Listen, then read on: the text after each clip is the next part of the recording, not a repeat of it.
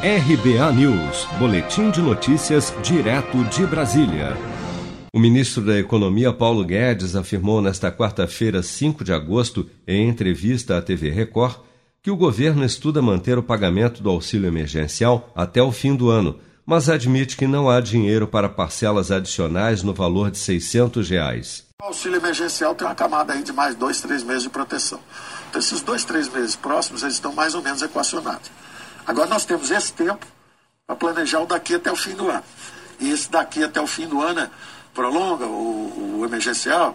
Será que devia ficar em 600? Não tem dinheiro para ficar em 600. Nas últimas semanas, o presidente Bolsonaro tem dito que o pagamento de cada uma das parcelas do auxílio emergencial custa aos cofres públicos cerca de 50 bilhões de reais. Em uma de suas falas, o presidente destacou, aspas, Queremos atender o povo, mas com muita responsabilidade. Fecha aspas. Caso o valor do auxílio emergencial seja modificado, será necessária a autorização do Congresso Nacional, já que o auxílio foi aprovado após votação que o tornou lei. Mas se for mantido os 600 reais, o governo apenas precisa prorrogar por conta própria.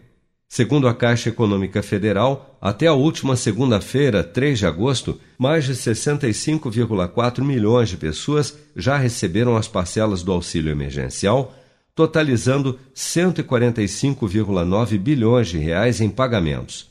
A projeção é de que até o final do ano, caso seja prorrogado, mais de 203 bilhões de reais sejam destinados para o pagamento do benefício. Você está preparado para imprevistos? Em momentos de incerteza como o que estamos passando, contar com uma reserva financeira faz toda a diferença. Se puder, comece aos pouquinhos a fazer uma poupança. Você ganha tranquilidade, segurança e cuida do seu futuro. Procure a agência do Sicredi mais próxima de você e saiba mais. Sicredi, gente que coopera cresce. Com produção de Bárbara Couto, de Brasília, Flávio Carpes.